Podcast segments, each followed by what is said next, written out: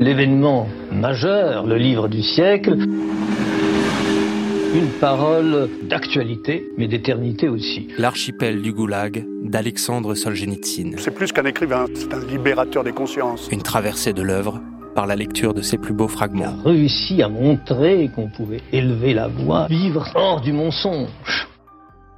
Язык – это живое дерево, вот живое дерево, живой ствол. И в нем все уже есть. Épisode 7. Voici comment les choses se passaient. Nous oublions tout.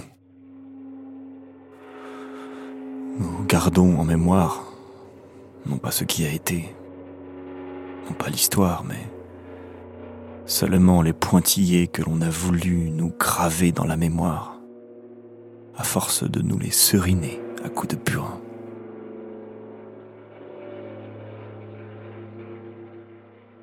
Mais voici comment les choses se passaient.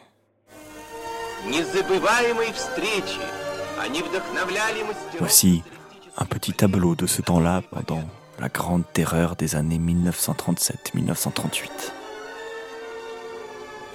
Conférence du parti au niveau d'un district de la région de Moscou. Elle est présidée par le nouveau secrétaire du comité de district dont le prédécesseur vient d'être arrêté. À la fin de la conférence, adoption d'une motion de fidélité au camarade Staline. Tout le monde se lève. De la même manière que tout au long de la conférence, tout le monde a bondi de son siège à chaque mention de son nom.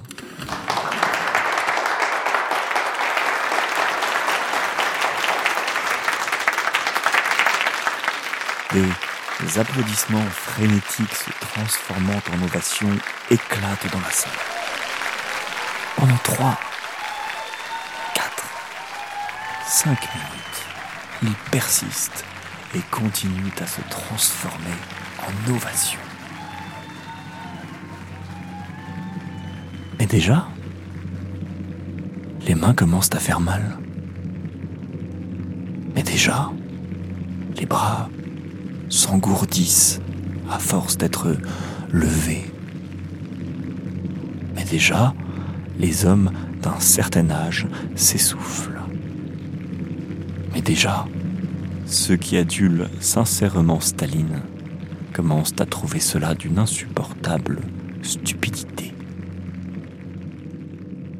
Cependant, qui osera s'arrêter le premier?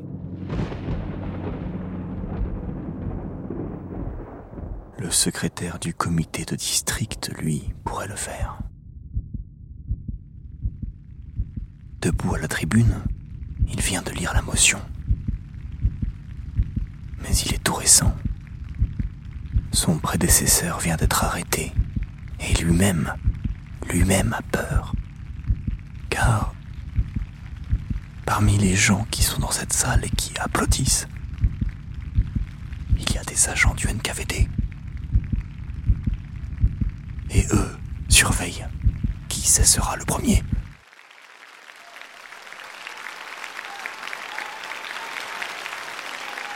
Les applaudissements se prolongent pendant six minutes.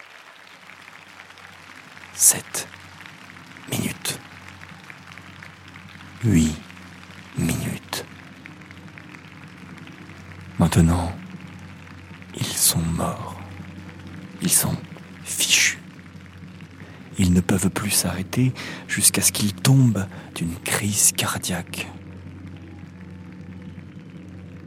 Au fond de la salle, pressés les uns contre les autres, on peut encore un peu tricher, taper moins souvent, moins fort, moins frénétiquement.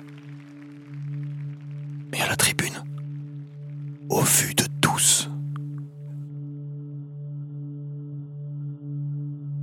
le directeur de la papeterie locale est lui aussi à la tribune et applaudit tout en comprenant à quel point la situation est fausse et sans issue.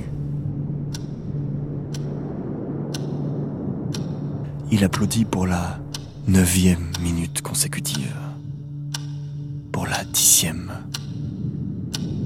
Il regarde le secrétaire d'un air abattu, mais celui-ci n'ose pas s'arrêter. C'est de la folie. Collective. Ils se regardent les uns les autres avec un faible espoir, mais tout en feignant l'enthousiasme sur leur visage. Les dirigeants du district applaudiront ainsi jusqu'à tomber, jusqu'à ce qu'on les emporte sur des civières. Et même alors, ceux qui seront restés à la tribune ne bougeront pas. À la onzième minute, le directeur de la papeterie prend un air affairé et s'assied à sa chaise à la tribune. Ô miracle Tous s'arrêtent comme un seul homme au même claquement de mains et s'asseyent à leur tour.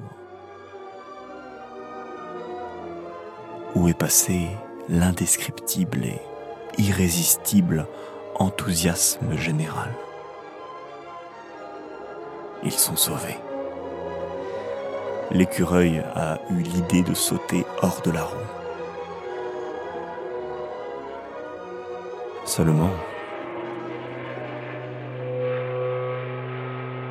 C'est de cette façon-là, justement, que l'on repère les esprits indépendants. C'est de cette façon-là, justement, qu'on les extirpe de la société. La nuit même, le directeur de la papeterie est arrêté. On n'a pas de mal à lui coller une peine de 10 ans de camp pour un tout autre motif.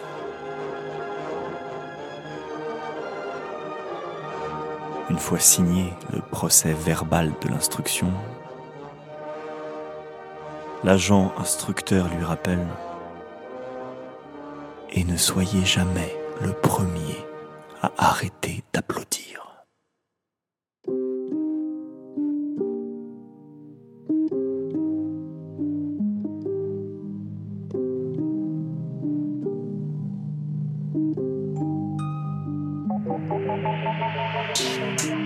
Une création Uction Prod et compagnie frontale.